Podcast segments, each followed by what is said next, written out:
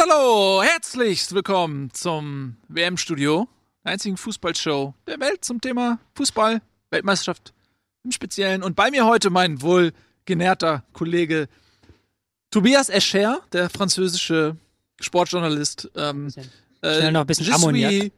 Äh, très bien. Schnell noch ein bisschen Et? Ammoniak reinhauen. Ammoniak, ja, wie die russischen, Wie die russischen. Spieler. Es Jetzt- war nur jetzt Ammoniak. Jetzt wisst ihr es. Viele haben gedacht, es war Doping. Wie konnten sie sonst so lange laufen? Nein, es war Ammoniak. Ja, so kein Scherz. Um den, um den kurzen Insider mal zu erklären. Ja. Für alle, die es verpasst haben. Ja. Machst du das auch manchmal an, an Ammoniak? Wenn du Ich so hab ein das Buch schreibst, dass du denn. Nee, ich habe das aber tatsächlich noch nie gehört gehabt. Also ich weiß, dass es da einen anderen Stoff gibt, den du, ich habe Ja. den Namen vergessen, den du da. Ja. Nein, nicht das, glaub, was du jetzt denkst. so ähnlich wie Jürgen Kohler. nee, nee, nee, nee, nicht, was du jetzt denkst. War ein lustiger Insider-Gag von mir. Ähm, nicht, was du jetzt denkst, aber ich habe, äh, es gibt einen anderen Stoff da, irgendein Aufputschmittel, das du da auch nehmen kannst, das auch legal ist angeblich. Ammoniak ist ja legal, muss man dazu sagen, wenn du das äh, dir vorm Spiel durch die Nase reinziehst. Haben wir jetzt wieder total Faden verloren, das tut mir leid. Jetzt, heute bin ich derjenige, der hier das Thema Was ist los mit dir? Du bist so fahrig. Du wirkst, du spielst Der- Kedira. Ja, das ist ein bisschen, WM macht einen fertig, nicht? Man ist es gewohnt, einmal pro Woche in der Liga, in der Bundesliga zu performen. Ja. Und dann musst du jetzt hier wirklich alle drei Tage ein Der Spiel Rhythmus ist ein abliefern. anderer. der Rhythmus ist einfach ein anderer. Ist so. Ist einfach ein Turnierrhythmus. Ja, da muss man erstmal reinkommen. Das ist aber auch Erfahrung. Ähm, so, jetzt äh, wollen wir euch sagen, über was wir heute so sprechen. Wir reden natürlich über die Fußball-Weltmeisterschaft, wir reden über die ähm, Viertelfinals, die zu Ende gegangen sind. Wir reden über die Halbfinals, die heute ja beginnen. Heute Belgien gegen Frankreich und morgen dann England gegen Kroatien. Und ähm, wir reden nicht mehr so viel über die deutsche Nationalmannschaft. Ich war letzte Sendung leider nicht da, deswegen hätte ich eigentlich noch Redebedarf. Aber Tobi meinte, ey Nils, wir haben die halbe Sendung nur über äh, das Thema gesprochen, halt die Klappe dazu. Es fällt mir nicht so leicht, vielleicht sipscht da irgendwann was raus. Aber äh, grundsätzlich ist es nicht geplant. Ja, aber wer weiß, wenn die Emotionalität ist ein wildes äh, Reittier, wenn das durchgeht, da kann man nicht mehr viel beeinflussen, wohin das reitet. Ne? Ähm, außerdem haben wir einen fantastischen Gast heute. Äh, Max Jakob Ost ist da. Ihr kennt ihn vom Rasenfunk und von Twitter und so weiter. Ähm, er ist einer der ganz wenigen Menschen auf der Welt, der in, in puncto Kompetenz mit Tobias Escher in derselben Liga spielt. Neben mir. Da, ich glaube, seine WM-Prognosen waren besser als meine. Das Ja. können wir gleich ausdiskutieren. Aber ich möchte wieder Kollege Donny äh, O'Sullivan zitieren, der gesagt hat, wer jetzt in Tippspielen vorne liegt, hat am wenigsten Ahnung. Und da hat er recht. Ja, ja. Also mittlerweile geht es wieder. In der Vorrunde hat er hat das zugetroffen. Ja. Aber jetzt haben sich doch meistens die Favoriten durchgesetzt, oder? Ja, jetzt so dünnt sich das so langsam aus, das stimmt, ne? Ähm, aber trotzdem waren da ja doch äh, schon einige ulkige Spiele Das bei. stimmt, ja. Ne? Russland haut Spanien raus, Südkorea gewinnt gegen Deutschland. Tut mir nicht so, als wenn ihr das alle vorher gewusst hättet. Deutschland wird Gruppenletzter, also na, das kann man eigentlich gar nicht Gruppe nennen. Man sollte es besser, Freilos. Deutschland hat ein Freilos fürs Achtelfinale erhalten. Dieses Freilos heißt Schweden, Mexiko, Südkorea. Gruppenletzter geworden. So, äh, nicht weiter in der Wunde poolen. Äh, ist, ist der Max direkt da eigentlich schon? Ich glaube schon. Max Ich vor glaube, wir Ort? können Hallo? direkt zu ihm schalten. Hallo? Live nach München. Jetzt wir. Max? Ja. Ah! ich habe mich erschrocken. Du bist ja, wo bist du denn? Ich sehe dich gar nicht. Du, auf einmal stehst du hinter mir. Ähm, schön, dass du da bist. Ja, hallo. Ähm, Das Freu- kam jetzt für uns alle überraschend. Ja. Hier ist der Leckerbissen des Tages. ja, du bist auf jeden Fall unser Leckerbissen heute. Ähm, Freue mich, dass du da bist. Äh, Du guckst ja auch WM, kommentierst das fleißig. Äh, Was ist denn so dein Eindruck? Tobi und ich haben gerade eben abseits der Kameras so ein bisschen drüber geredet, wie wir diese WM überhaupt einordnen. Wie ordnest du sie denn ein? Ach ja, ich finde, es ist ein cooles Turnier. Vor allem deswegen, wenn man sich mal so anguckt, wie normalerweise gerade Fußball läuft, nämlich dass es eigentlich klar ist, wer, wer gewinnt, wer ins Finale kommt, wer ins Halbfinale kommt. Und da finde ich das doch sehr erfrischend, dass wir hier mal ein Halbfinale haben, in dem nicht Deutschland mit dabei ist, in dem nicht Brasilien mit dabei ist, in dem nicht Argentinien mit dabei ist. Niederlande, Italien gar nicht mit beim Turnier. Ich mag das eigentlich, auch wenn ich weiß, dass viele ein bisschen abgeturnt sind vom Turnier. Habe ich bei euch ja auch schon gehört. Ich ich würde da zustimmen sogar. Was, was ich bes- besonders geil in diesem Turnier finde, ist, dass nicht dieselben im Finale sind, immer, das stimmt, aber trotzdem gute Mannschaften im Halbfinale sind. Also es Ja, ist jetzt nicht so, dass wir hier so irgendwie so ein Südkorea gegen Deutschland und Brasilien gegen Türkei Halbfinale haben, wie 2002, was auch so ein bisschen da, wo du dir denkst, okay, wo ist da der Wettbewerb? Sondern du kannst heute nur nicht sagen, wer, äh, wer am Sonntag im Finale steht. Und das finde ich auch ziemlich gut. Aber du hast ja schon vorher gesagt, Nils, du findest diese WM Ne, ich bin halt emotional trockengelegt so und das ähm, ich bin halt auch zu sehr Fan und hatte zu sehr Erwartungen und ich bin auch jemand, der ähm, aus dem Fußballjahr 2018 bisher nichts als Prügel einstecken durfte und ich hatte irgendwie das Gefühl, ey komm, diese WM, die kompensiert mich dafür. Und das ist aber nicht passiert. Jetzt denke ich mir, was habe ich eigentlich ausgefressen? Womit habe ich das denn verdient? Ich, der als einziger dieses schwere Schicksal zu tragen hat. Ähm, das ist natürlich, spielt das eine große Rolle, aber ähm, es gab jetzt auch nicht so viele Highlights irgendwie.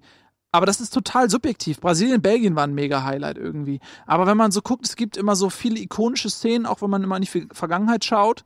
Ähm, die einen so an vergangene WMs erinnern. Ich bin noch so ein bisschen auf der Suche, welche Momente das sein werden, aber ich glaube, das, ich das ist verdammt subjektiv, weil ich immer noch beleidigt bin, nicht nur über das Ausscheiden äh, der Mannschaft, sondern die, dieses ganze Brimborium drumherum, dieser ganze Zwist und, und äh, diese, diese Negativität, die sich über alles gelegt hat. Und das ja, ist das, das, was mich abtönt. Du bist so in diesem deutschen Blick einfach drin. Ja, natürlich. Selbstverständlich. Ich bin kein Journalist. Ich hab, bin hier nie mit dem Anspruch angetreten, Journalist zu sein. Das ist dein Job. Ich bin Fan und deswegen bin ich immer noch ein bisschen beleidigt. Ähm, so, ihr, ihr, solltet erzählen. Äh, Max, erzähl mal, was, ähm, was sind deine Prognosen ähm, für heute? Für heute, ich glaube, heute wird das ein äh, hoffentlich äh, Leckerbissen-Spiel. Also so wie man sich auf Brasilien gegen Belgien äh, schon freuen konnte und auf Frankreich gegen Argentinien, so kann man sich heute auf Frankreich gegen Belgien freuen. Und ich glaube, normalerweise sind Halbfinals mm, ein bisschen zäh, weil es einfach so viel zu verlieren gibt. Du bist so eine letzte Stufe vor dem Finale. Aber heute ist eigentlich alles dafür gegeben, äh, dass man trotzdem ein super Spiel sieht, weil nämlich Belgien super kontern kann, aber auch ordentliche Probleme Probleme in der Abwehr hat. Das darf man auch angesichts dieses Brasilien-Spiels nicht, nicht übersehen, wie viele Chancen die eigentlich zugelassen haben. Und das, obwohl sie ihre komplette Spielanlage darauf angelegt haben, Brasilien aus dem Spiel zu nehmen. Und dass Frankreich schnell kontern kann und ein gutes Offensivspiel hat, sowohl mit dem Ball als auch in Umschaltsituationen. Das haben wir jetzt ja auch schon gesehen. Deswegen glaube ich, das wird, das wird heute das schöne Finale. Morgen wird es das intensive Halbfinale. Das ist eine schöne Zusammenfassung, oder? Morgen wird richtig schön auf die Knochen rauf und heute gehen wir mal ein bisschen äh, Fußball gucken. Aber das kann, das kann ich mir auch vorstellen. Wobei, bei Frankreich bin ich mir halt noch nicht so sicher. Frankreich hat immer noch diesen, diesen, äh, da weiß ich nicht genau, was ich zu erwarten kann, weil wir dieses Spiel gegen Argentinien hatten. Apropos keine guten Spiele bei dieser WM, hm? 4 zu 3, Frankreich, Argentinien. Das ja. war tatsächlich ein schönes, wildes Spiel, ja, das stimmt. Ähm, und, aber sie sonst ja auch eher defensiv gespielt haben, also wirklich sehr defensiv und wirklich nicht mehr riskiert haben, als sie mussten. Und da bin ich gespannt, ob sie gegen Belgien, was sie da, ob sie da Beton anrühren, wie vielleicht vor zwei Jahren im Halbfinale damals, Deutschland gegen Frankreich, wer sich noch erinnert, da mhm. waren wir wirklich ein Beton ich erinnere mich. Halbfinale. Ja, da warst du emotional noch involviert in die Geschichte. Ähm, ich bin immer noch, ja, ich bin ja. immer noch involviert. Ich bin ja nicht, ich bin ja nicht vom Bord gesprungen, weil es jetzt irgendwie nicht mehr opportun ist oder so. Ähm, aber ich leide halt. Ja, gut. Anders als Philipp Lahm, der ist ja direkt in den Tegernsee gesprungen und deswegen wird er jetzt nicht mal eingeblendet in der Sportschau. ja, das wusste ich gar nicht. zu wissen, ja. Ähm, ja, also ich äh, wollte nochmal sagen, was wollte ich sagen? Ja, genau, zu deiner Prognose Frankreich gegen Belgien. Ich bin auch sehr gespannt, weil Frankreich ähm, hat sich schon den Luxus rausgenommen, ähnlich wie Deutschland so nach der Renaissance so 2010, dass sie halt auch viel auf Konter gehen und sagen, okay, äh, wir sind nicht Favorit, der Gegner muss das Spiel machen. Und da sind die natürlich brandgefährlich, weil sie vorne Mbappé haben, ähm, weil sie generell einfach sehr gut, wie du sagst, im Umschaltspiel sind, die Geschwindigkeit auch eben haben. Aber Belgien sieht das ja ähnlich. So, Belgien sieht sich ja auch eher in der Situation, okay, äh, lass die anderen mal spielen. Wir haben vorne einen Hazard, wir haben, wir haben einen De Bruyne, der den Konter äh, präzise sozusagen weiterleiten kann. Wir haben einen ähm, äh, Lukaku, der sehr schnell ist, sehr wuchtig ist. Also ich glaube, die suchen beide eher so vielleicht im Umschaltspiel in der Geschwindigkeit ähm, ihr, ihr Motto. Da, da bin ich mal gespannt, ob das äh, eher so ein Abtasten wird, weil sich keiner rauslocken lassen möchte, weil, weil beide sagen, ja komm du erstmal, wir wollen kontern und dann kann es ja auch schnell langweilig werden. Oder ob das ein wilder Schlagabtausch wird, wo es die ganze Zeit äh, von einer Seite zur anderen geht äh, und, und, und man schnelle Gegenstöße sieht. Ähm, da bin ich noch nicht ganz von überzeugt, aber für mich ist der wahre Weltmeister schon so ein bisschen auch in diesem Spiel zu finden, weil ich finde, beide hatten das deutlich schwierigere Bracket. Ähm, Kroatien hat sich mit sehr viel Glück auch ins Halbfinale gebracht, zweimal Elfmeterschießen gehabt. Und äh, England hat bisher für mich noch keinen großen wirklich vor die äh, Brust gesetzt bekommen. Und wenn man das vergleicht mit Deutschland 2014, äh, die hatten gut Algerien im Achtelfinale, das war ein bisschen Krampf, aber es, man könnte immer noch argumentieren, das war zumindest vielleicht die stärkste afrikanische Mannschaft zu dem Zeitpunkt. Und danach hat man mit äh, Frankreich, äh, Argentinien ähm, und Brasilien ja, also die, wahrscheinlich die drei hochkarätigsten Gegner aus dem äh, Weg ähm, geräumt, die man noch hatte im Turnier. Und bei England sieht es eben für mich komplett anders aus. Die haben äh, sogar gegen Belgien das Spiel abgeschenkt, weil sie keinen Bock hatten auf den Gruppensieg. Und das ist ja schon mal so ein Ding, wo ich mir, ah, okay, ihr spielt da schon taktisch. Irgendwie, das ist auch ein bisschen wieselig. Und ähm, jetzt haben sie in meinen Augen mit äh, Kroatien zum ersten Mal so einen Prüfstein, wo auch wirklich Weltklasse-Spieler drin sind, äh, wo sie ähm, ja vielleicht auch nicht direkt Favorit sind, so, sondern zumindest Augenhöhe ist. Und des, deswegen, wenn England ins Finale kommt und dann vielleicht irgendwie gegen so ein humpelndes Belgien spielt, weil die sich gegen Frankreich alles abverlangt haben, fände ich so ein bisschen so eine. Ich finde mm, ich finde, ja, Frankreich oder Belgien hätten es mehr verdient. Da würde dir, glaube ich, niemand widersprechen, oder? Weiß ich nicht. Max? Ja, ich weiß es nicht. Das ist so ein bisschen jetzt die Frage, was willst du vom Fußball haben? Ne? Und äh, ist jetzt schade, dass der Eintracht Frankfurt-Fan in der Runde gerade nicht da ist. Der ist anscheinend mit deinem Bart auf dem Date, oder? Weißt du, was der gerade macht? Ja, das kann sein. Aber ist, ist halt die Frage, was willst du vom Fußball haben? Willst du, dass immer nur die Bayern Münchens dieser Welt die Titel gewinnen oder darf auch mal so ein Eintracht Frankfurt einen Titel holen? Und ich finde schon, dass so ein Sieg von Kroatien jetzt bei dieser Weltmeisterschaft, äh, nicht nur weil der Ante Rebic spielt, das hätte schon ganz schön viel Eintracht Frankfurt. Ja. Und irgendwie macht es den, den Fußball auch geil und man muss sagen, klar, das mit dem Bracket, alles, was du gesagt hast, alles ist komplett richtig, kann man so sehen. Aber ich, ich fände es irgendwie schön, wenn das jetzt in, bei uns in Erinnerung bleibt als die Freak-Weltmeisterschaft, in der es ein Team geschafft hat, von dem man es überhaupt nicht erwartet hätte. Also meinetwegen Belgien, das ist so der Geheimfavorit, wo das Geheim immer kleiner und durchsichtiger wird. Oder eben England mit dieser wahnsinnigen Geschichte, dass sie jetzt auf einmal Strafstöße schießen können. Wenn sie Weltmeister werden, dann prophezeie ich im Elfmeterschießen, das wird die beste Geschichte überhaupt. Oder eben Kroatien, von dem man es auch nie im Leben erwartet hätte. Vor allem mit all dem was da noch rund um Luka Modric gerade rumwabelt. Also wir machen uns hier so eine Scheindebatte in Deutschland auf mit irgendwelchen Erdogan-Fotos und Ösil und so weiter und so fort. Habt ihr ja schon sehr gut kommentiert in der letzten Folge. Aber Luka Modric, der hat echt Probleme, weil der hat falsch ausgesagt vor einem kroatischen Gericht, um seinen ehemaligen, ja, nennen wir ihn mal Ziehvater zu decken. Der könnte da richtig für, ja, also Gefängnisstrafe steht da im Raum des Möglichen. Das heißt, der hat allen Grund, nicht den Kopf frei zu haben und dennoch ist der derjenige, der jetzt äh, Kroatien allein gegen Russland alleine durch dieses Viertelfinale getragen hat. Also ich glaube, es gibt ganz viele schöne Geschichten, auch wenn nicht Frankreich oder Belgien Weltmeister hast du jetzt ein Fach, Fass aufgemacht mit der Marmic-Geschichte da. äh, ja, sorry. Ja, nee, ist ein bisschen komplex natürlich.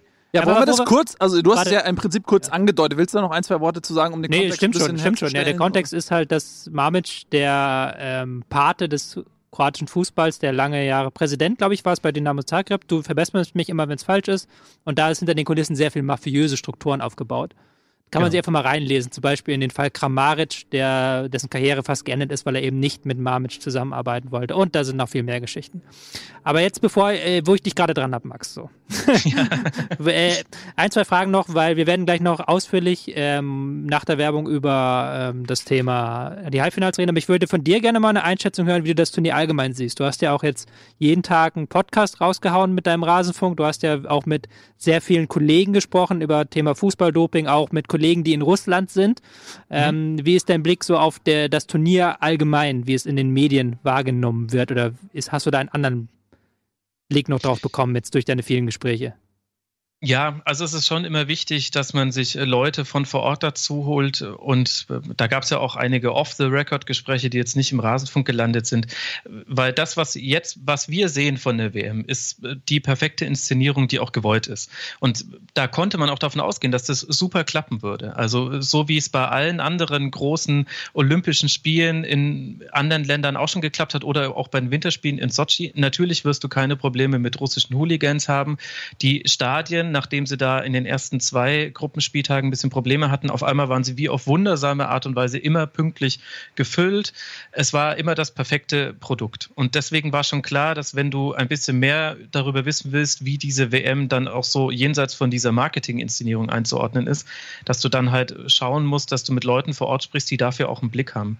Und da ist es schwierig, hinter die Kulisse zu gucken. Gerade das Thema Doping ist da ein sehr sensibles. Da haben wir eine eigene Folge gemacht, wo wir aber mal rausgearbeitet haben, also der Fußball hat keinerlei Interesse daran, Doping aufzudecken und deswegen gibt es auch keine Dopingfälle im Fußball, wo 30 Prozent der Profifußballer in anonymen Studien zugeben, gedopt zu haben innerhalb des letzten Jahres. Das muss man sich mal vorstellen, 30 Prozent. Wobei es ja auch nicht ganz stimmt. Die Dopingraten sind schon relativ hoch im Fußball, wenn du es mit anderen Sportarten vergleichst. Nur halt nicht bei solchen Großereignissen seltsamerweise. Dann, dann irgendwie in der dritten Liga plötzlich oder in der brasilianischen ja, Liga oder sowas, da fliegen dann Leute auf.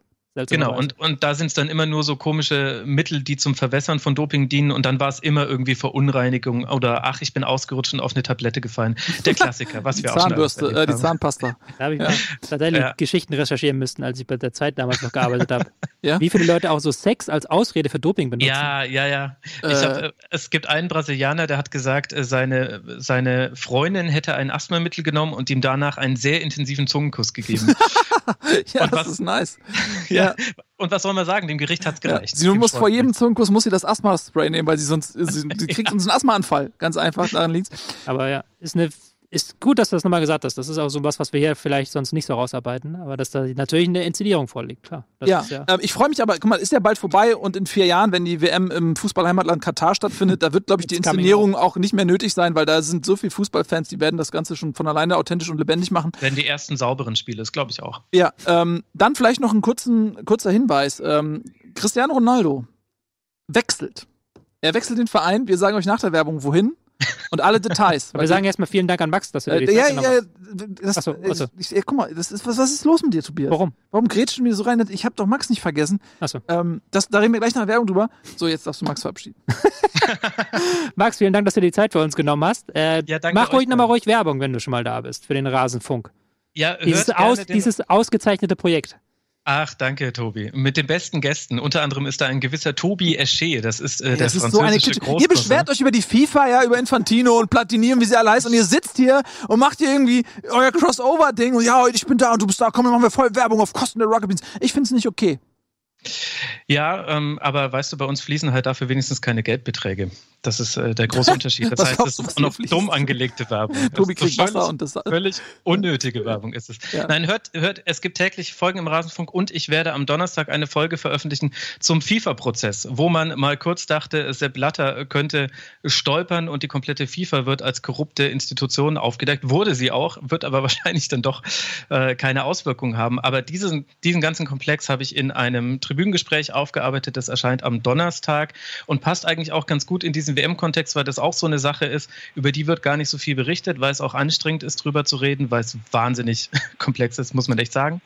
Ähm, aber ich finde es halt wichtig, dass man darüber spricht und deswegen kann man ja trotzdem noch den Sport super finden, aber es wäre schon gut, hin und wieder mal hinter die Kulissen zu gucken und das könnt ihr unter anderem im Rasenfunk tun, aber natürlich noch viel, viel besser bei Rocket Beans TV, dem besten und einzigen ja. Internetsender dieser Welt. Ich hoffe, ich werde mal eingeladen. Max, danke für die warmen Worte. Bevor du gehst, ne? Bevor wir Werbung ja. machen, lass uns nicht so streng sein. Ich weiß, Werbung ja, und so, Strukturen, alles gut, aber ich würde gerne noch was, weil, weil du es gerade angestoßen hast.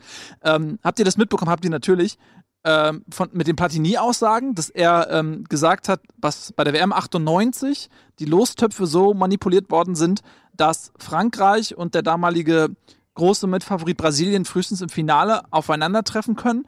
A, habt ihr das mitbekommen? Und B, findet ihr nicht auch, dass das irgendwie komisch ist, dass er sowas sagt und nicht in einem Exklusivinterview als Eingeständnis von Schuld, sondern eher so, ja, so ist das halt. Nee, aber der hat es ja ein bisschen ist ja ein bisschen Quatsch, was er erzählt hat. Er wollte halt nur mal wieder in den ja. Nachrichten stehen. Ja, aber er hat es doch gesagt. Es, war, es ist zu jedem Zeitpunkt offen gewesen, dass das so ist. Weil es wurde vor der Auslosung gesagt, die sind in Gruppe A, die sind in Gruppe F. So war es übrigens genau. auch 2006. Aber es war kein Zufall. Es wurde so Deutschland und Brasilien auch nicht aufeinandertreffen, weil Weltmeister. Ja, aber das ist mir auch egal, wer das, das wird so gemacht mit Absicht. Ja, klar, aber du hast ja auch, dass Großland in Gruppe A ist zum Beispiel, ist ja auch vorgesehen. Ja, aber ich meine, das, ganz ehrlich, bevor er das gesagt hatte, ne, war mir das nicht bewusst. Es gab immer diese Geschichten von wegen, ähm, ja, da wurden die Kugeln aufgewärmt oder ins Eisfach gelegt, damit die Leute, die die ziehen, ähm, wissen, wen sie nicht nehmen und, und wen sie drin lassen. Und dann auf einmal wurde mir bewusst, okay, das ist offensichtlich gängige Praxis. Ja, das, das ist doch Wettbewerbsverzerrung. Aber das war damals so gängige Praxis. Du ja, willst ja, dass der, dass der Heimteam möglichst weit kommt. Wieso nehmt ihr das alle so hin? Wo wenn sind, du wo sind die Heugabeln? Wenn du schon Verschwörungstheorien machen willst, dann kannst du dich fragen, wieso in der russischen Gruppe der, die jeweils Weltranglisten schlechtesten Zur Zeitpunkt Ja. der Auslosung, wieso die alle im der russischen Gruppe gelandet sind und nicht in der deutschen. Ja, aber ihr seid schon so ernüchtert, dass euch das gar nicht mehr schockiert oder was? Nee, weil man das damals auch wirklich schon wusste. Also das war schon immer so, dass, äh, oder es war sehr lange so, dass der Gastgeber äh, Gruppenkopf in der A-Gruppe war und der amtierende Weltmeister, und das war in dem Fall eben Brasilien von der 94er W- WM, nein, ja genau, ähm, der war dann in der Gruppe F der Gruppenkopf. Und das haben sie jetzt erst dann später geändert, dann zusammen auch mit den ähm, mit der Änderung, dass dann auch nicht mehr der Weltmeister das Eröffnungsspiel hat. Genau. Also es ist wirklich eigentlich nichts Neues. Es war nur, es wurde, glaube ich, missverstanden, weil er eben eine schlechte Wortwahl getroffen hat. Und ich wäre der letzte Mensch, der Michel Platini verteidigen möchte. Das Na kannst gut. du dir glauben. Ich traue dem Braten trotzdem nicht. Ähm, ja, jetzt nochmal die zweite Verabschied äh, Verabschiedung. Max, vielen, vielen Dank, dass du äh, da warst. Immer wieder ein Vergnügen. Willst du noch ein bisschen Danke. Werbung für den Rasenfunk machen? Ähm, Rasen, schaltet den Rasenfunk ein. Nein.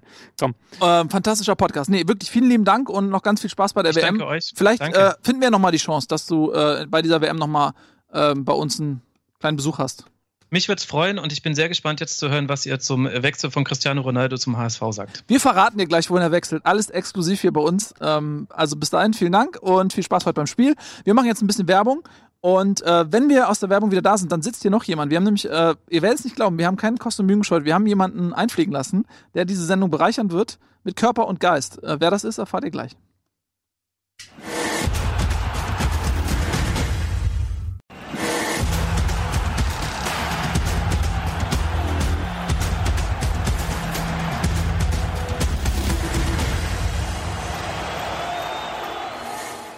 Herzlich willkommen zurück zum WM-Studio. Wir haben ein bisschen Zuwachs bekommen. Wir haben Nico da. Schön, dass du da bist, Nico. Herzlich, herzlich willkommen. Schön, Dankeschön. WM-Studio. Ich freue mich so darüber, dass ich hier da sein darf jedes Mal. Und Ja. dann hast du das so angekündigt. Und jetzt haben die Leute wahrscheinlich, äh, keine Ahnung, den Manager vom neuen Verein von Cristiano Ronaldo erwartet oder so. Und, Und freuen sich jetzt, dass du es bist. denken sich, oh, welchen Mehrwert bringt der Typ eigentlich für die Sendung? Zum Beispiel den, dass du Deutsch sprichst und Ja, nicht genau. nur Italienisch, Genau. was ja keiner versteht. Ähm, nee, schön, dass du da bist. Hat sich ein bisschen verspätet bei dir. Ja, ich hatte Termine. Äh, Termine, Pepine. Ähm, ich weiß nicht, ob ihr es mitbekommen habt. Ich habe ja vor der Werbung gesagt, Cristiano Ronaldo wechselt. Ja. Sein neuer Verein. Glückwunsch. Dankeschön. Äh, Nee, er wechselt. Wir wissen es ist ja kein Geheimnis. Er wechselt zu Juventus Turin. Ach so. Aber ja, er wechselt zu Juventus Turin. Real Madrid hat es offiziell verkündet. Ja. Ähm, ihr erinnert euch nach dem Champions League-Finale, ne? Da hat er das ja eigentlich schon angedeutet. Da habe ich noch gedacht, okay, der will einfach wieder mehr Geld, er möchte ein bisschen Zuneigung haben. Das macht er eigentlich jedes Jahr. Wenn irgendwer auf der Welt annähernd so viel verdient wie er, sagt er eigentlich so, ja, ich muss mir mal Gedanken machen und dann kriegt er eine Gehaltsanpassung und das ist wieder okay. Aber diesmal meinte er es ernst. Aber der Junge ist auch schon 33, ne? Und äh, ich glaube, bei Real steht ein Umbruch an. Vielleicht ist es gar nicht so schlecht. Habt, Ja, habt, ihr- habt ihr das Gehalt gehört? Nee, ich habe 30 Millionen netto. nett. Also, Ah. das, also Ja. dann ist mit, ich mache im- nach Champions League Finale mal ein bisschen, ein bisschen Welle und möchte Ja. mehr Geld haben. Ja. Hat er geschafft. Ja. 30 Millionen netto pro Jahr. Das ist so lächerlich. Für einen 33 Wie hier. lange das, läuft der Vertrag? Weiß man das? Das weiß ich, das habe ich eben auf die Schnelle nicht gelesen. Aber das, da muss ja jemand bei Juventus in der Sales-Abteilung, Merchandise-Abteilung stehen wahrscheinlich oder in der Sales-Abteilung und hochgerechnet haben, wie viel Geld sie mit Cristiano Ronaldo als Werbeträger verdienen können, damit diese Ja. 160, aber- 200 Millionen da sich für drei Jahre lohnen. Rechne das dir doch mal aus, halt quasi so rückwärts. Wie viel hat er damals gekostet? Keine 100 Millionen, als er 94. 94, als er von Manchester United zu Real Madrid gewechselt hat. Und das hat sich, werde ich jetzt mal behaupten, Das hat sich für die dick gelohnt. dick gelohnt. Ja. Ja, auf jeden Fall. Für Real hat sich das gelohnt, aus verschiedenen Gründen, unter anderem auch dem Grund, dass die Ablöse im Allgemeinen sehr gesteigert sind und man heutzutage für 94 Millionen einen Ronaldo mit, wie alt war der, 27, 28, weiß, keine Ahnung. Wie viel ist denn die Ablöse bei ihm wahrscheinlich? Das würde ich auch mal wissen wollen. Ähm, Bei Ronaldo? Ja. 100. 100? 100 Millionen Ablöse jetzt? 100 Millionen Ablöse, 30 Millionen netto. 100 Millionen Ablöse für einen, Für einen 33 hier. 33-Jährigen. Ich sag euch, Ja, das, ja- also bei aller Liebe, der Typ macht ja schon einen Unterschied. Ich Ja. finde, das hast du bei Portugal auch immer noch wieder gesehen, um wieder ein bisschen zur WM zu kommen. Wenn da zehn Mann mauern und da vorne soll der liebe Goss helfen, dann hat Portugal halt Cristiano Ronaldo und der hilft auch oft mal. Ja. Bei Juventus Turin spielen sie ja, sagen wir, ähnlich kompakten Fußball. Insofern kann ich das da taktisch schon verstehen, dass man vorne den haben will. Aber der ist halt 33 Jahre Ja, alt. aber das muss vor allem auch so äh, strategisch, ne?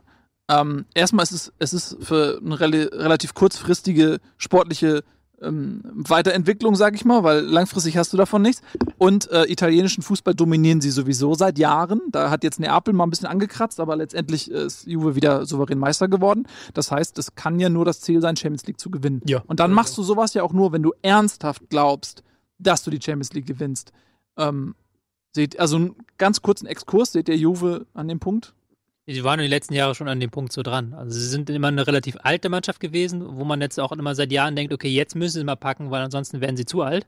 Und da ist es, wenn du guckst, was für Spieler sie gekauft haben, eher so sehr fertige Spieler am Ende ihrer Karriere so, ähm, dann ist das schon ein Transfer, der in die Strategie reinpasst, zumindest ein bisschen. Und jetzt stell dir mal vor, du bist Buffon, kriegst keinen Vertrag mehr bei Juve oder sagst, nee, du gehst da weg, aus welchen Gründen auch immer, wechselst dann aber zu PSG, um die Hoffnung auf die Champions League Ja. zu haben, um dann zu sehen, wie, keine Ahnung, im Finale Juventus Turin durch ein Tor von Gegen Ronaldo PSG. gegen PSG die Champions League Torwartfehler ähm, Buffon.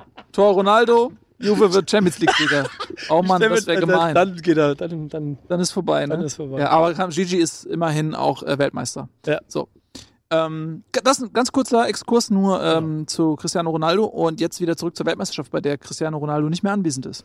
Wo er auch nicht unbedingt. Er hat einen guten Auftakt gehabt und danach ist er auch weg. stark abgelassen. Ja, genau, ja. Ja. Ist halt auch 33 Jahre alt, darf Ist- man nicht vergessen. Ja, Ist halt jetzt 33 nicht Jahre alt. Kein Spieler des Turniers. Müsste man überlegen, wie viel, viel, viel nach dem Turnier ein Hazard weggehen würde oder ein Mbappé. Mbappé. Oder ein Ante Rebic. Ähm, Oder ein Ante Rebic. Wollte Was? Ich, ich wollte gerade in Gedenken an Etienne diesen Namen kurz Ja. erwähnen. Äh, was ist denn äh, für euch der Spieler des Turniers? Wenn wir schon dabei sind. Bislang. der wird jetzt entschieden. Da bist du bist noch ein oder zwei Folgen. Ja, aber wer, wer, sind, wer sind die Kandidaten? Wer ist noch im Rennen? Im Rennen ist für mich noch Hazard, der für mich bis jetzt die beste Leistung gezeigt hat. Mhm. Ich habe alle Spiele für Belgien äh, ja geguckt, für das Grenzecho und das berühmte mittlerweile. Ähm, und habe da halt keine einzige schlechte Aktion von ihm in Erinnerung. Auch Mhm. gegen Brasilien, wie er da in der letzten Zeit ähm, das, den Ball gehalten an den letzten Minuten, das war halt schon der Hammer. Und äh, den habe ich ganz vorne mit drin. Und gibt noch so ein paar Varan zum Beispiel, den Mhm. ich jetzt garantiert wieder falsch ausgesprochen habe, der eine sehr starke WM spielt. Hm, Vielleicht sogar ein Mbappé, wobei ich da noch nicht weiß, der hatte gegen Argentinien ein Megaspiel. Und auch ansonsten war er gut, aber jetzt im Viertelfinale wieder so ein bisschen untergetaucht. Aber das ist ja trotzdem der, der eher an Frankreich genannt wird, weil er dann wahrscheinlich im Halbfinale die entscheidende Situation Das kommt darauf an. Ne? Oder ein Modric zum Beispiel, den ich auch Ja, sehr, sehr stark hat. finde. Genau. Aber ich finde halt, es gibt nicht so diesen eindeutigen Kandidaten bislang. Also äh, Ronaldo hatte das erste Spiel, da hat man gedacht, okay, der das könnte in die Richtung gehen. Ich finde zum Beispiel auch Harry Kane ähm, total gehypt gerade, aber weil er hat sechs Tore, aber davon sind auch drei Elfmeter. Mhm. Klar, für einen englischen Spieler, die so souverän zu machen, ist das auch schon mal eine Errungenschaft für sich, aber ähm, im Allgemeinen, es waren halt drei Elfmeter. So, Miro Klose hat nicht einen einzigen Elfmeter geschossen ähm, bei seinen 16 WM-Toren. Und äh, jetzt zuletzt ist er auch abgetaucht gegen ähm, Schweden und ich finde ihn auch im Spiel nicht so dominant. Er ist ein unfassbar guter Knipser, aber er ist jetzt nicht derjenige, der ins Spiel, sag ich mal, Ich würde, allein entscheidet. ich würde selbst so. bei der Stürmerposition ähm, überlegen, ob er der Beste ist, weil ich finde, Lukakus Leistungen sind sehr, sehr stark. Also er ist Lukaku ist für Belgien wichtiger als Kane für England? Fragezeichen. Schwierig zu sagen, weil Kane macht auch viel, aber ich würde schon sagen, dass Lukaku von allen Stürmern bisher dem, dem Spiel seiner Mannschaft den größten Stempel aufgedrückt hat. Weil Belgien halt einfach auch, wenn sie sich im Spielaufbau verrennen, den Ball auf Lukaku spielen können, der hält den oder Lukaku einfach auf rechts außen gegen Brasilien spielt und da halt eine super geile Leistung zeigt. Also das ist, ist schon äh, ein Spieler, den ich auch ganz, ganz weit vorne sehe bei diesem Frage nach Spieler der WM. Aber das ist halt sowieso so, so eine Sache, das entscheidet sich jetzt. Also es gibt so ein paar Spieler, die haben sich für mich schon disqualifiziert, weil sie einfach bis jetzt nicht die Leistung gebracht haben. Die auch noch dabei sind? Ja, wenn jetzt zum Beispiel mal ein Zukic im Halbfinale drei Tore köpft und im Finale drei Tore Ja. köpft, denke ich mir, okay, aber die anderen Spieler davor habe ich ihn nicht ge gesehen oder Mhm. Genau. ja, solche, äh, solche Spieler meine ich. Aber es gibt halt so noch so fünf bis zehn Kandidaten, die ich gerade genannt habe, wo ich sagen würde, wenn die, wer jetzt davon im Halbfinale, im Finale seinen Stempel aufdrückt, der kann der Spieler des Turniers Aber werden. wenn Englands Keeper noch zwei Elfmeterschießen gewinnt, dann ist klar, wer der ähm, Ja, Held des Pickford. Turniers ja, genau. ja. Pit, Pit, Pickford. Pickford. Ford. Pitt, nicht Pitchford. Pickford. Ja, genau. Das, wenn der zwei davon gewinnt, dann ist klar, wer das ist. Also ich sehe das Der ganz du. Torwart zumindest. Ne? Aber vor allen Dingen ist ja auch ganz interessant, glaube ich, dass so Nazar auf jeden Fall äh, vom Expertenauge her besser auftritt als andere und trotzdem, wenn man sich, ich habe mir ja vorhin noch so ein bisschen so, so Berichtsschnipsel und so angeguckt, dann wird halt trotzdem immer nur von Kevin De Bruyne oder Mbappé gesprochen, wenn es um den Superstar der WM geht. Ähm, ich finde das immer so ein bisschen schade, dass so bestimmte Positionen dann äh, so in der Allgemeinheit so ein bisschen untergehen und auch Kane ist halt immer Thema, nur weil er ein paar Tore geschossen hat.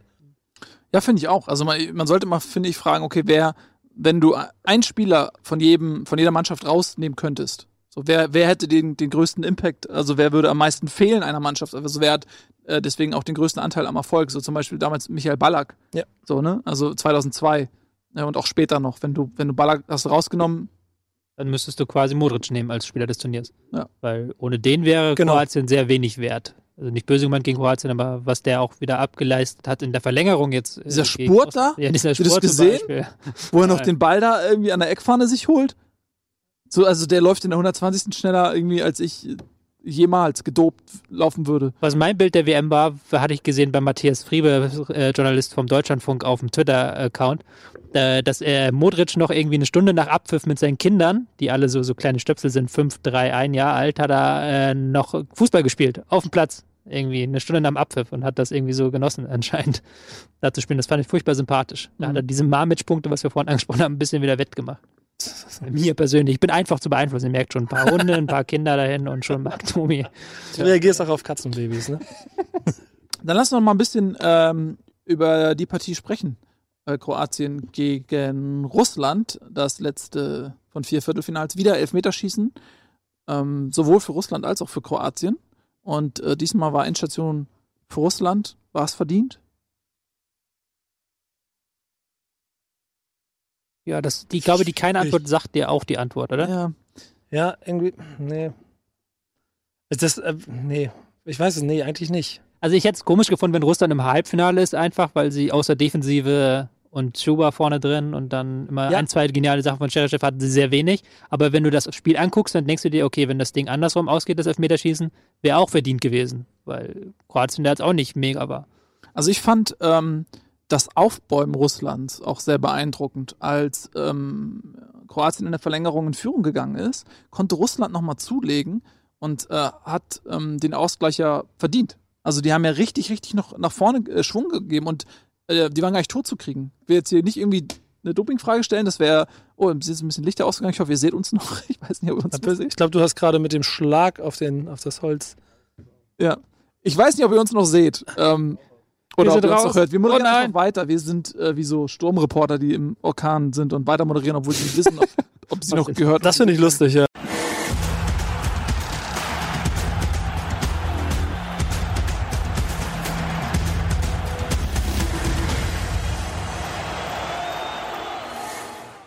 Herzlich willkommen zurück. Könnt ihr uns sehen? Da sind wir wieder. Ähm, kurze technische Probleme können wir nichts für.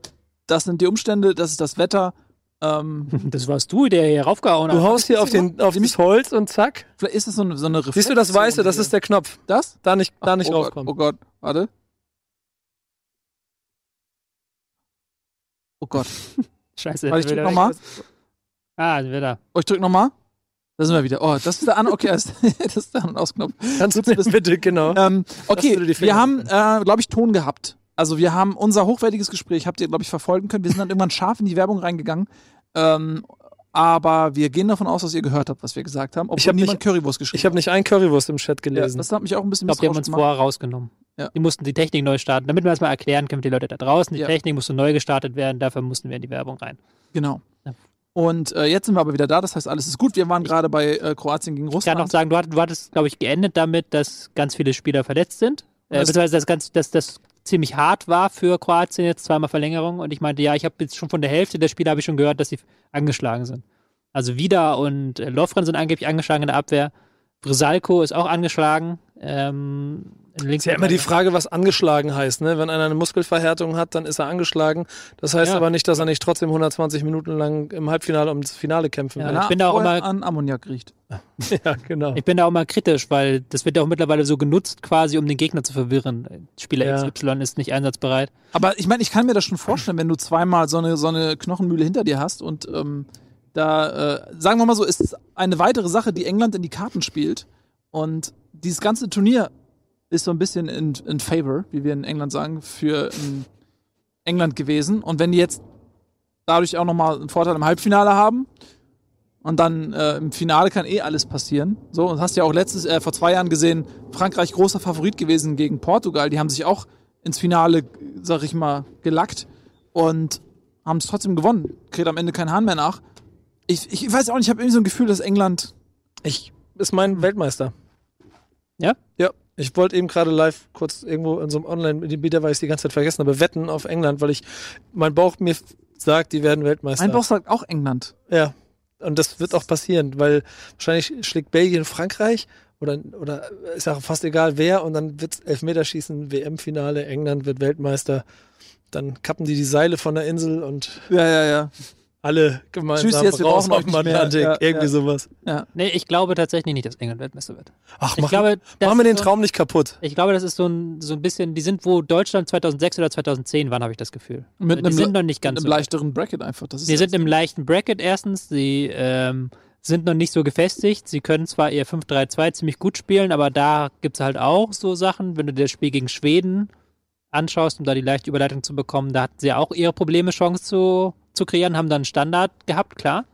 Aber zum Beispiel gegen Frankreich, wenn jetzt ein Frankreich-Finale kommt, die sind sehr gut eingestellt gegen Standards.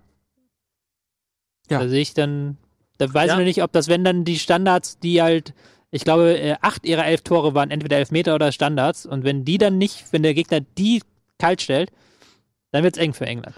Ich habe leider nicht ganz so viel von den Spielen insgesamt gesehen wie ihr wahrscheinlich. Deswegen ist mein Gesamtbild von auch allen vier Halbfinalisten wahrscheinlich nicht ganz so kompakt wie eures. Mein Gefühl aus allem, was ich mitbekomme, sagt mir aber, dass England die Mannschaft, die am meisten über die Emotionen in dieses äh, Halbfinale und natürlich leichtes Bracket, aber auch am meisten über Emotionen bis in dieses Halbfinale gekommen ist. Und das trägt dich ja dann auch sehr weit bis zu dem Punkt, wie du in der letzten Sendung schon mal gesagt hast, wenn dann Deutschland gegen Spanien spielt und auf einmal Angst kriegt und nicht mehr das macht, was sie vorher gemacht haben. Und wenn das kann England jetzt ja theoretisch im, im, im, im Halbfinale jetzt auch schon passieren, wenn sie das erste Mal auf einen echten Gegner treffen. Ja, das stimmt. Aber Jetzt- Kroatien ist jetzt da, ich, kommt's noch auf- einfacher, ja. Ja, genau, aber jetzt kommt halt, äh, jetzt kommt es auf Erfahrung an und auf und auch im Zweifel noch eine Unbekümmertheit. Und ich glaube, ich weiß nicht, also das musst du sagen, aber ob dann das Taktische am Ende wirklich den Ausschlag gibt. Ja, also ich, ich, Kroatien hat das ja auch nicht, ne? Also Kroatien ist äh, auch nicht äh, ständig im Halbfinale. Und ähm, ich, ich glaube, weißt du, ich Aber die Mannschaft ist, äh, was das angeht, glaube ich, ein bisschen erfahrener, was die Einzelspieler erfahrener angeht. bestimmt, klar. Du hast einen Modric und einen Rakitic, die beide äh, Champions League gewonnen haben, spanischer Meister geworden sind. Klar, Ja. das ist, glaube ich, schon, äh, zumindest da in der Zentrale. Mandzukic ist natürlich ein, ein abgezockter Typ. Ja. Auf jeden Fall. Ähm, ah, soll ich kurz sagen, was ich mir wünschen würde? Ich würde mir wünschen, Belgien gegen Kroatien, weil die, glaube ich, zusammen so viel Einwohner haben wie irgendwie ein Bundesland oder so. Und genau das finde ich halt irgendwie. Ich habe genau genau darüber habe ich vorhin bei mir im Büro drüber diskutiert. Wie ist denn das, wenn die beiden im Finale dann spielt da einmal 4 Millionen Einwohner gegen 11 Millionen Ich fände das Einwohner super. und 6, weiß ich nicht, wie viele Milliarden Menschen wir gerade auf der Welt sind, ist es eigentlich egal, wer Weltmeister wird. Und das kann irgendwie auch nicht sein. Naja, ich meine, also ob die jetzt irgendwie, wie viel einmal hat England 60 oder sowas und Frankreich irgendwie so, um die 60 irgendwas, ne? Keine Ahnung. Aber das sind auch trotzdem auch eine Fußballnation, die über die Welt hinaus. Ja, aber, aber die sind auch, also verdient hätten sie es alle, ohne Ja, Frage. genau. äh, Frankreich hätte es vom Talent auf jeden Fall verdient und England hat auch so eine lange Durststrecke und haben eh so eine Rolle im Weltfußball, dass sie es irgendwie auch verdient hätten, ohne Frage.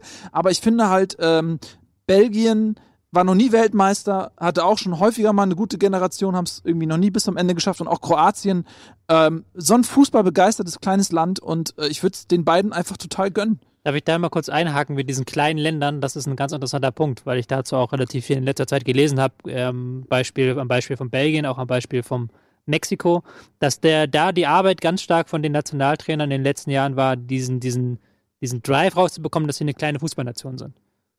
Sondern einfach zu sagen, wir sind nicht irgendwie das kleine Belgien, sondern wir sind fucking Belgien, wir haben De Bruyne, wir haben Lukaku, wir haben Hazard, wir spielen um den Titel. Und das ist halt, glaube ich, jetzt ein ganz wichtiger Punkt, der jetzt kommt. Dann sind wir wieder bei der Psychologie. Und da sehe ich halt tatsächlich vielleicht sogar in Kroatien, die halt einfach durch Modric und Rakitic, die bei den besten Clubs der Welt spielen, die vorangehen, die sagen, wir wollen den fucking Titel. Wir haben mehr Champions League, wir haben mehr Champions League Titel gewonnen äh, als Kroaten und kroatische Spieler als alle anderen Mannschaften. Das ist so ein Punkt, geht ihr gerne vergessen. Ähm, und dann andererseits halt dann bei Frankreich gegen Belgien steht da wieder diese Frage im Raum, ob dann auch die, wer da jetzt dann, der sagt, wir sind fucking nochmal Frankreich, ob das dann vielleicht da reinspielt. ja, aber guckt euch dann mal die Viertelfinalspiele an. Was würdet ihr sagen, wer war denn von denen am souveränsten im Viertelfinale? Ja, also Frankreich war für mich äh, das souveränste Spiel und ja gut, England auch, aber das waren halt Frankreich gegen Uruguay gespielt und ähm, da hat Cavani gefehlt, der das Viertelfinale im Alleingang äh, gegen Portugal gewonnen hat. Also auch das war für Frankreich vermeintlich leichter Gegner und England hat gegen Schweden gespielt, die ähm, sehr bieder sind die klar gegen Mexiko überragend, dass irgendwie die Gruppe noch gewonnen haben, aber die eben auch keine Mannschaft sind, die ein Offensivfeuerwerk abfeuern oder irgendeinen, irgendeinen großen Star in der Reihe haben. Und wenn du dann gegen eine Mannschaft spielst wie England, die bei Standards sehr stark sind und gerätst dann in Rückstand und dann muss Schweden kommen und was machen, ähm, da, da ist halt Schweden auch limitiert. Also ich sehe, dass, dass Frankreich und England auf jeden Fall die, die äh, leichtesten Gruppengegner hatten. Ähm, und Belgien hat Brasilien rausgeschmissen. Da müssen wir eigentlich gar nicht drüber reden. Also natürlich müssen wir drüber reden, aber wir müssen nicht drüber reden, dass das die größte Leistung war, oder? Ja, genau, aber mir geht's halt um die Souveränität und das, was du damit dann automatisch ins Halbfinale mitnimmst. Weil, was ich vorhin schon sagte, ich glaube, bei aller Taktik und allem Einzelspielerstärke, jetzt geht's nur noch um Psychologie. Ja, Wenn's- gut, klar, aber dann da spielen ja, ich bin ja mal ein Anhänger der These, dass alles zusammenspielt. Also Ja. du kannst halt Taktik, Psychologie so nicht, nicht äh, anders betrachten. Also nicht Nee, aber was ich, ich finde, alle Nee, vier ihre Stärken und klar. Äh, haben. Was ich dazu sagen wollte, um ähm, Ja, da kurz den Punkt zu Ende äh, zu bringen. Ähm, dieses Spiel gegen Brasilien, was ja eigentlich, wenn du es von außen aus deutscher Sicht betrachtest, war ein glücklicher Sieg. Also wenn Brasilien da in der zweiten Halbzeit das Ding dreht, braucht sich, glaube ich, keiner zu beschweren. Die hatten Chancen für drei Spiele so. Aus belgischer Sicht ähm, ist es so gewesen, du hast vor dem Spiel dein System geändert. Du hast gesagt, okay, wir passen uns an auf den Gegner und hast dann genau über diese Anpassung halt mit Lukaku auf rechts außen, machst du ein Tor. Und die belgischen Spieler gehen dann nach dem Spiel ins Interview und sagen, ey geil, unser Trainer hat geil angepasst.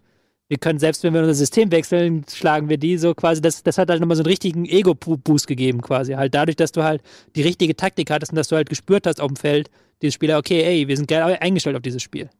Und da, so spielt das halt alles miteinander zusammen. Und klar, das nehmen sie jetzt mit in das nächste Spiel. Und dass sie jetzt sagen, okay, wir haben fucking Brasilien geschlagen, ist halt auch nochmal was wert. Wo Frankreich vielleicht mit Uruguay und Argentinien, die halt restaurant schwach sind, nicht so reingehen kann. Obwohl ich mir von den, von den Typen her, glaube ich, am ehesten vorstellen kann, dass Frankreich mit, mit der, also sich wahrscheinlich selbst auch in der Favoritenrolle sieht, so wie ich das Auftreten wahrnehme. So dass Ich- sie halt ja. die große, die große von den vier Nationen sind. Definitiv. Also ich glaube, in, in jeder Konstellation ähm, bis vielleicht auf Brasilien ähm, hätte Frankreich sich als Favorit verstanden und Deutschland eventuell, das wäre auf, das wär auf Ja. Augenhöhe gewesen und Spanien, diese vier hätten sich auf Augenhöhe begegnet vor dem Turnier.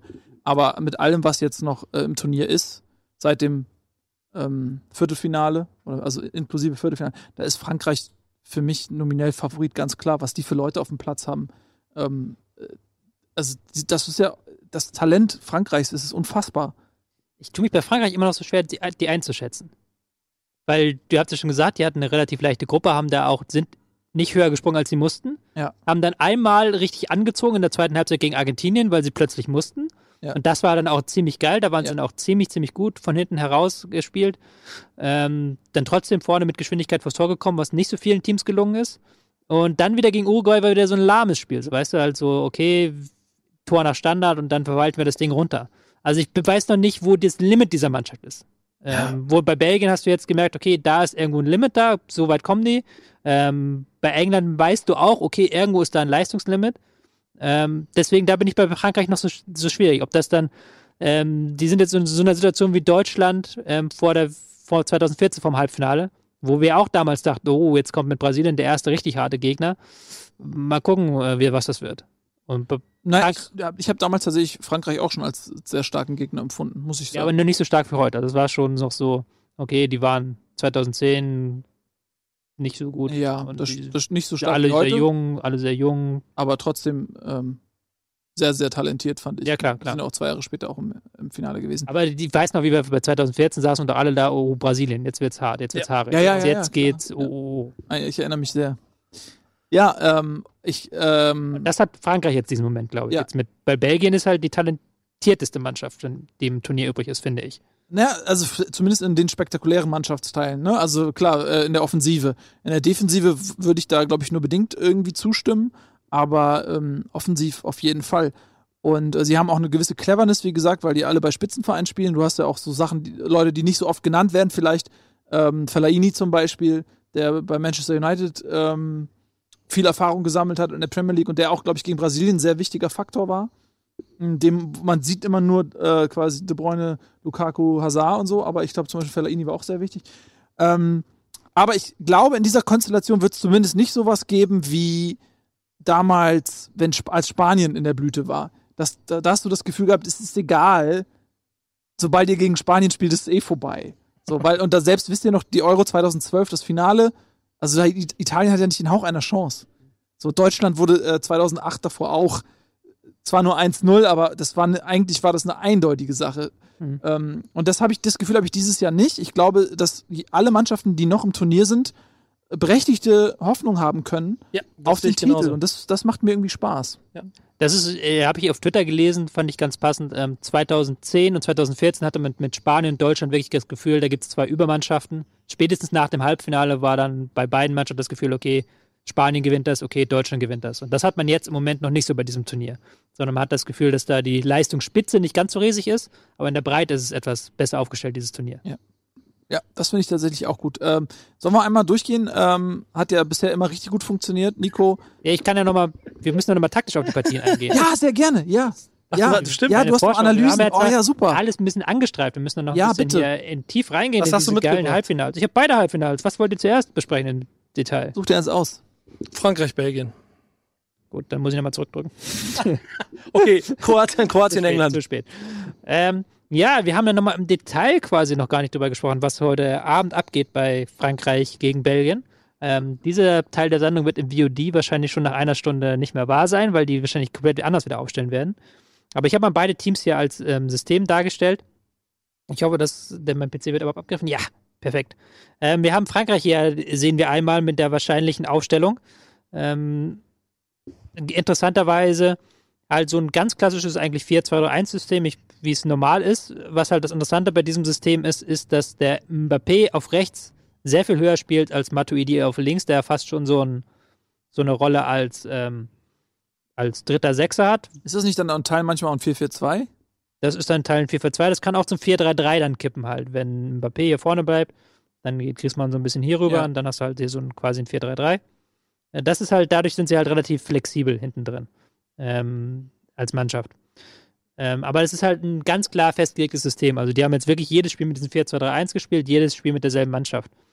Ähm, Belgien hingegen haben die meisten Spiele auf so ein ähm, 5-3-2 gesetzt. Äh, 5-2-3 meine ich, sorry. Mit Außenverteidigern, die hochschieben hier.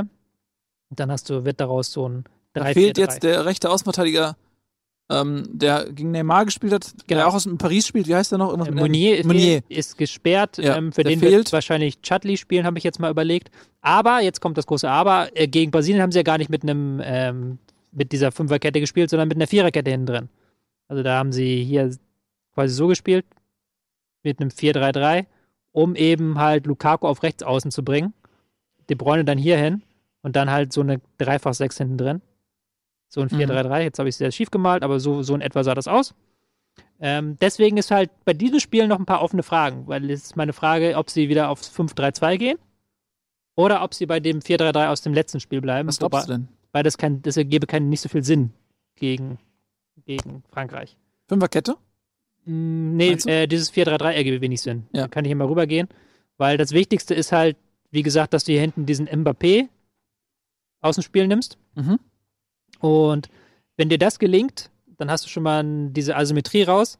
Und deswegen würde es vielleicht Sinn ergeben, wenn du halt hier einen Spieler einsetzt, der mehr Offensivdrang hat, der auch mal vorrücken kann. Vielleicht 4-3-3 ist dann immer ein bisschen problematisch, aber mit Fünferkette bist du gegen Frankreich hinten drin auf jeden Fall ganz gut gerüstet, auch wenn drei Leute hinten bleiben.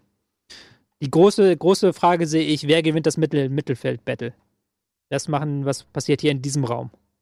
Ähm, wie kriegt Belgien diesen Raum zu gegen Pogba, der nach vorne drückt? Kommt da vielleicht ein Fellaini rein, von dem du schon vor, hervorgehoben hast, der dann ähm, so ein bisschen körperliches, körperlicher Kampf der Streithähne von United? Ähm, geht man da vielleicht ein Dreier-Mittelfeld, ein bisschen weg davon? Dass man sagt, okay, wir spielen ein bisschen anders im Mittelfeld, um halt da Griezmann auch ein bisschen zu kontern. Da sehe ich die Fragen bei Belgien, weil Frankreich doch schon sehr stark eine Mannschaft ist, die ein System durchzieht. Gut. Eine lange, ausführliche. Nee, sehr schön. Ich, das ist immer mein Lieblingspart, äh, wenn du so analytisch bist und Sachen erklärst. Da könnte ich eigentlich die ganze Zeit zuhören. Ähm, Was wäre dein Tipp? Hm, Ich bin da super unschlüssig, weil das halt das Spiel ist, wo ich mich frage, okay, was macht Belgien so?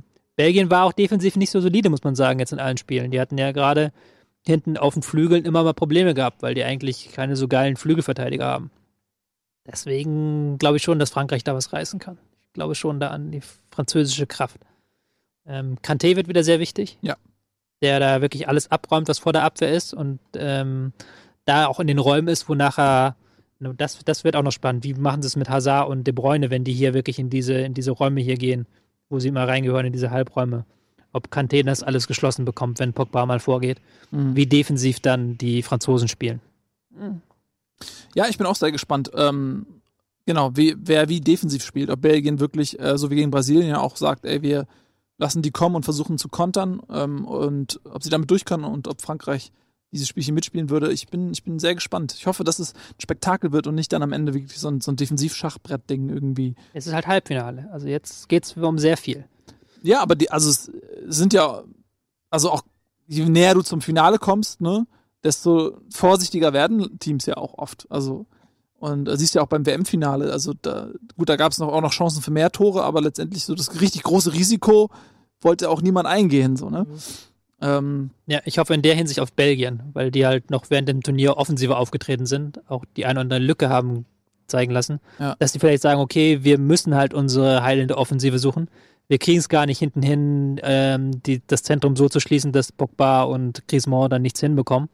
Ähm, vielleicht ist das meine Hoffnung, dass sie sagen, okay, wir gehen vorne auf, darauf, dass Lukaku, De Bruyne und Hazard da vorne wirklich Alarm machen. Würdest du denn sagen, wenn Frankreich in Führung geht, dass Belgien das auch wieder umdrehen kann? Haben sie jetzt schon geschafft gegen Japan, ja. Ähm, aber das wird Japan dann, das ist, glaube ich. Ich glaube, das, das Beste, was fußballerisch passieren kann, ist, dass Belgien früh in Führung geht Genau, und dann halt Frankreich nicht abwarten kann. mhm. Das Schlimmste, was passieren kann, ist wirklich so 15. Minute, äh, 15. Minute Standard, Varan köpft ein und Belgien äh, prallt dann an der Mauer ab. Die Frankreich machen, die machen dann Genau, noch das zwei. Konter und dann geht das Ding 3-0 aus für Frankreich. Das kann ich mir auch vorstellen, so ein Verlauf. Was hast du denn als zweites Spiel analysiert noch? Als zweites Das Spiel habe ich Minnesota Timberland gegen Bei den Halbfinals, Vorschau. Ja, das wollte ich doch sagen. Was hast du denn noch für eine Vorschau? Vielleicht Kroatien gegen England? Das könnte sein, Oder mal gucken. Deutschland, Brasilien 2014. Das, da muss selbst ich sagen, das war ein emotionales Spiel und kein taktisches Spiel. Ja, das stimmt allerdings. Ähm, ähm, ich habe noch Kroatien gegen England. Ähm, wollen wir das vielleicht nach der Werbung machen? Sehr gerne. Ähm, das ist eine sehr, sehr gute Idee. Genießen ein bisschen Werbung und äh, dann wirst du gleich hier richtig rum, rumanalysieren. Freut euch, ne? Bis gleich.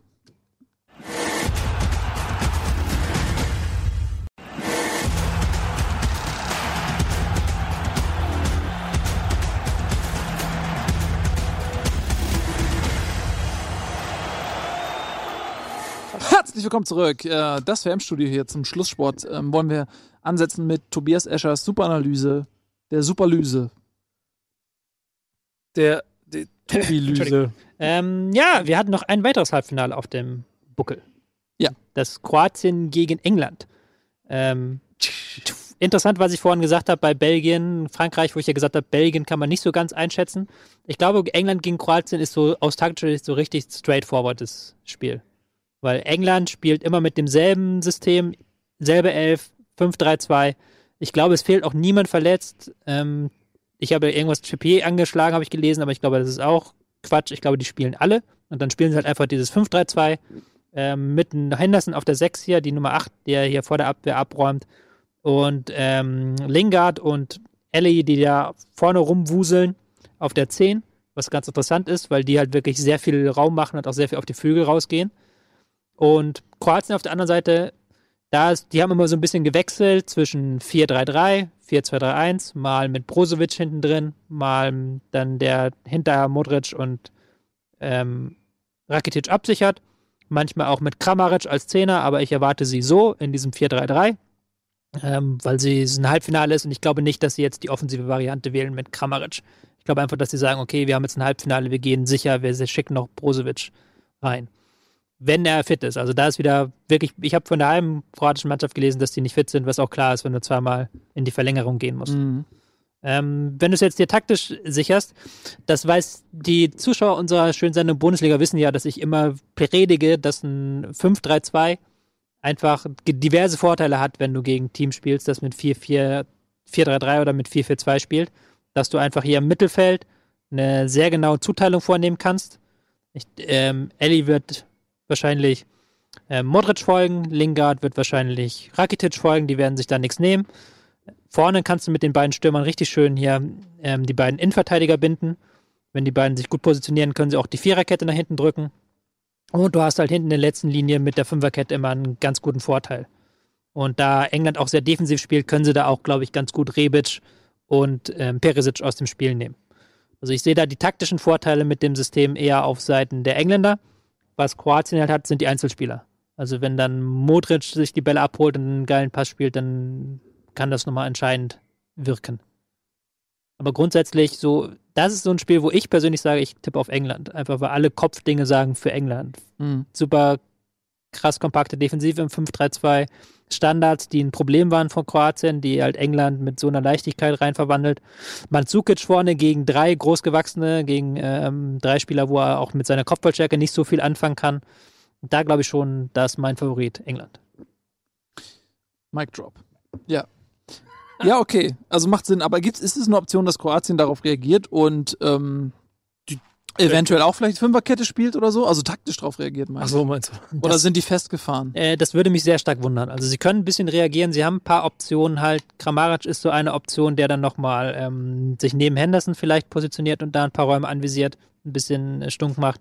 Aber jetzt, das ist halt, ich glaube nicht, dass Kroatien jetzt eine Fünferkette auspackt plötzlich im, im Halbfinale. Das würde mich sehr stark wundern. Aber das heißt, sie müssen ja schon ein starkes Selbstbewusstsein fürs System haben, wenn da auch ein Experte sitzt, der auch sagt, die Fünferkette ist besser gegen die äh, gegen das kroatische System, dann weiß der das ja auch. Ja, das kann gut sein, aber es ist ja auch eine Frage, ich bin ja ein Laptop-Experte und das Problem ist, wenn du es nach den Spielern quasi sagen musst, okay, wir spielen jetzt im Halbfinale was völlig anderes. Das hat der Belgien zum Beispiel gemacht. Und wenn das, wenn das schief geht, dann bist du natürlich der Blöde als Trainer. Dann bist du auch, dann kann das auch sehr schnell die Spieler, wenn die halt sehr früh merken, okay, irgendwie greift das nicht, wir bekommen keinen Zugriff, England spielt uns hier aus, dann sind die Spieler auch nach zehn Minuten weg, dann hast du so einen psychologischen Nachteil, dass ich das auch nicht empfehlen würde, jetzt umzustellen quasi. Die müssen halt wirklich sehen, dass sie ruhig bleiben, ganz viel hintenrum spielen, halt sich nicht in dieses englische Pressing im Mittelfeld locken lassen. Ich glaube halt wirklich, dass das viel zäher wird als das, was wir heute Abend erwarten. Wollte ich gerade fragen, das ist wahrscheinlich das Zähere von beiden Spielen. Ne? Ja. Also da muss halt wirklich was früh passieren, damit da was auf, sich auflockert, weil das ist auch sehr körperlich. Also England hat ja auch sehr stark den Kampf angenommen ähm, gegen Schweden und noch viel stärker gegen Kolumbien. Und ähm, Kroatien ist auch so eine giftige Mistmannschaft, Mhm. gegen die du eigentlich nicht gerne spielst. Da wird es, glaube ich, richtig so ein Intensitätsding. Ja, und da sind vielleicht eben diese Abnutzungserscheinungen bei den Kroaten dann vielleicht doch ein Faktor. Ja. Ähm, wenn man sich mal Zukic anguckt, wie der da am Ende auf dem Rasen lag. Mhm. Ähm, das waren jetzt auch nur irgendwie zwei, drei Tage Regeneration. Ich habe hier neulich auf dem Fußballplatz gebolzt mit den Kollegen. Habe ich heute noch was von, ne? Also, Regeneration. Aber das war auch, ich weiß gar nicht, was ihr da gemacht habt. Das, das ganze Team am nächsten Tag war hier tot. Ja, Die waren alle, alle so kaputt. So, Ich hab, viel gelaufen. Ich, ich höre immer von der, ich lese immer in der Gruppe, wann wieder los ist und ich Ja. traue mich da nicht hin, weil ich jedes Mal wieder mitkriege, dass sich der nächste verletzt hat und so. Ich weiß ja, nicht, weil das halt da einfach macht. nicht Lilliputz ist da hinten. Das, das ist richtig, das ist richtiger Männersport. Da wird gekämpft, gegrätscht, gefeitet. Ähm, da wirst du auch. Auf Kleinfeld. ja, also das ist, was heißt Kleinfeld? Kunstrasen, Ja. Kleinfeld. Nö, das ist, das ist irgendwie so ein Betongelöt. Irgendwie, was ist das? So Kunststoff. auch da, Zeug. auch da. Das, Da, da, wo der ein oder andere die Grätsche. Dann weiß ich schon, warum. Mann, ist so, Kevin wenn am Ende. Boateng groß geworden ja, ist. ist so. Wenn da kein Blut in, in, nachher auf dem Platz ist, dann ist auch vergebene Zeit gewesen. Das ist so. Das ist quasi jede Woche in der Freizeitkickerrunde Das quasi. ist äh, WM-Halbfinale, Kroatien gegen England da. fußballerischer Gangster-Rap ist das. Nico, du kannst ja gerne mal kommen. Ja, ich, ich gucke mir das mal an. Ja. Ich mache da mal das Interview. Ja. Machen wir so. Gut, äh, wir haben nicht mehr so viel Zeit. Lass uns mal ähm, von diesen fachlichen, analytischen Ding weg und zu völligen ähm, Prognosen, Bauchprognosen kommen, die sich am Ende des Tages als falsch erweisen werden. Nico, wer ähm, kommt ins Finale? Äh, Frankreich, England. Rubi. Ich wünsche mir Belgien, England. Ich glaube an Frankreich, England. Ich wünsche mir, wie gesagt, Belgien, Kroatien. Ich glaube an Frankreich, England. Ich glaube, Frank haben wir alle Frankreich, England Ja, gesagt? alle Frankreich, England. Okay, das ist ziemlich eindeutig. Ne? Das ist wie beim Schiedsrichter. Und wenn- passt mal auf, jetzt habe ich nämlich noch eine Geschichte gehört. Ein Kollege von mir, sehr aktiv bei Twitter, äh, ist Kroate, kam vorhin im Büro vorbei und sagt, wir reden auch über, und er sagt, ja, aber das Problem ist, das ist ja alles schon vor, das haben da Leute so schon herausgearbeitet, die haben irgendwo eine Quelle, das ist alles schon voreingestellt. Mhm, mhm. Weil Frankreich gewinnt nämlich jetzt gegen Belgien und, und das ist auch schon geklärt, dass Kroatien gegen England verliert. Frankreich am Ende das Finale gegen England gewinnt. Das ist schon safe. Das ist schon safe. Habe ich bei Twitter, Ah, habe die Trolle bei okay. Twitter erzählt. Ja.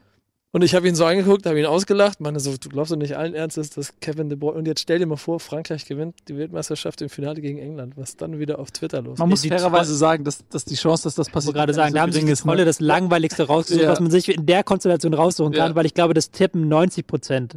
Also nicht 90 Prozent, aber das ist schon der Standardtipp, Ja. oder? Die Quoten werden wahrscheinlich auch Wenn er das so. vor der WM Krass, dann gesagt sind wir- hätte, dann hätte ich gesagt, okay, alles klar. Aber dann sind wir richtig langweilige Tipper, wir drei hier. Ja, wir sind Ja, mega langweilig. Ich, Belgien, also ich, doch, Belgien kann ich mir noch eher vorstellen. Ich glaube, bei England ist es halt einfach eindeutig. Vielleicht bewerten wir auch dieses, diese langen Spiele über. Vielleicht kann Kroatien noch was rausschaufeln, aber da sind wir alle eigentlich einer Meinung. Und Frankreich gegen Belgien kann da auch andersrum ausgehen. Ganz locker. Weil da halt das individuelle Niveau nochmal eine, so eine drei, äh, so eine Stufe nochmal höher ist als Kroatien gegen Ja, England, finde ich. Dass das halt nochmal schwerer zu prognostizieren ist. Weil das finde ich immer das Schwierige dann, wenn du halt wirklich auf dem Top-Niveau kommst. Da sage ich immer so, persönlich kann so ein Abstiegsduell in der Bundesliga kann ich leichter prognostizieren als so ein Ding da oben, weil du dann gewisse Faktoren einfach rausfallen. So nichts gegen den HSV, aber beim HSV ist die Wahrscheinlichkeit, dass ein De Bruyne aus 20 Metern das Ding in den Winkel zimmert, einfach aus dem Nichts heraus, die ist da nicht gegeben. Und dann kannst du dann eher halt mit taktischen Dingen ar- argumentieren als bei so einem Spiel. Sogar hier, Christa. Es lässt sich, aber ich mein, weißt du, ich sehe es ja so. Dadurch, dass alle Leute immer Bezug nehmen zum HSV, das äh, spiegelt dann ja auch eine gewisse Relevanz wieder. Weil es gibt viele Vereine, also niemand äh, hat je im ZDF ein Spiel kommentiert und gesagt, äh, ja, das war wie bei Werder Bremen. Das passiert einfach nicht. Ja? Der Vergleich hinkt jetzt ein kleines So, bisschen. von daher- hättest, du jetzt, hättest du jetzt Hoffenheim gesagt oder so, dann hätte es wahrscheinlich funktioniert. Na, wieso die sagen doch, ach, Kramaric, der Mann aus äh, Hoffenheim, der so gut ist. Das sagen die ständig. Ja. Heißt das eigentlich, du. Naja, ist Ja? egal. Nee, ich- nee ich fange gar nicht erst an. Nee, Nee. ich habe gesagt, ich halte den Mund. Ja, gut. Gut so. Ich bin ruhig. Finde ich gut. So, ähm, die Sendung ist gleich vorbei. Entschuldigt bitte nochmal die kurzzeitigen ähm, Probleme, die durch Invasion, sagen wir es von Invasion von Außerirdischen hervorgerufen worden sind. Das ist der Knopf da, nichts anderes, meine Meinung. Stimmt, dieser Knopf, den Außerirdische hier installiert haben. Musst du nachher, wenn wir auf R gehen, drücken. Wenn wir auf-air gehen? Ja, Ja, genau. Also damit kannst du die Sendung, weitersenden. damit kannst du die Sendung gleich beenden. Ja, das mache ich auch gleich. Ja, äh, was haben wir heute für einen Tag? Äh, heute ist Dienstag. Dienstag. So, also Äh, Nerds on Hertz kommt heute. Nerds and Herds. Und jetzt kommt Mega gleich eine. Folge Almost Playly. Ja, Wir sind am Freitag wieder da, um 18 Uhr mit unserer vorletzten Folge WM Studio, wo wir dann die Halbfinals analysieren und auf das Finale herausblicken. genau. Finale. Da können wir dann mal schauen, Oh. wie unsere Prognosen hier abgeschnitten haben und Finale. ob dein Twitter-Kollege eventuell ein Prophet ist. So, ich mache jetzt hier gleich zu Ende. Äh, ähm, Tobi hat gesagt, was noch heute kommt. Ähm, dabei ganz viel Spaß. Vielen Dank fürs Zusehen und wir sehen uns in dieser Konstellation am Freitag wieder.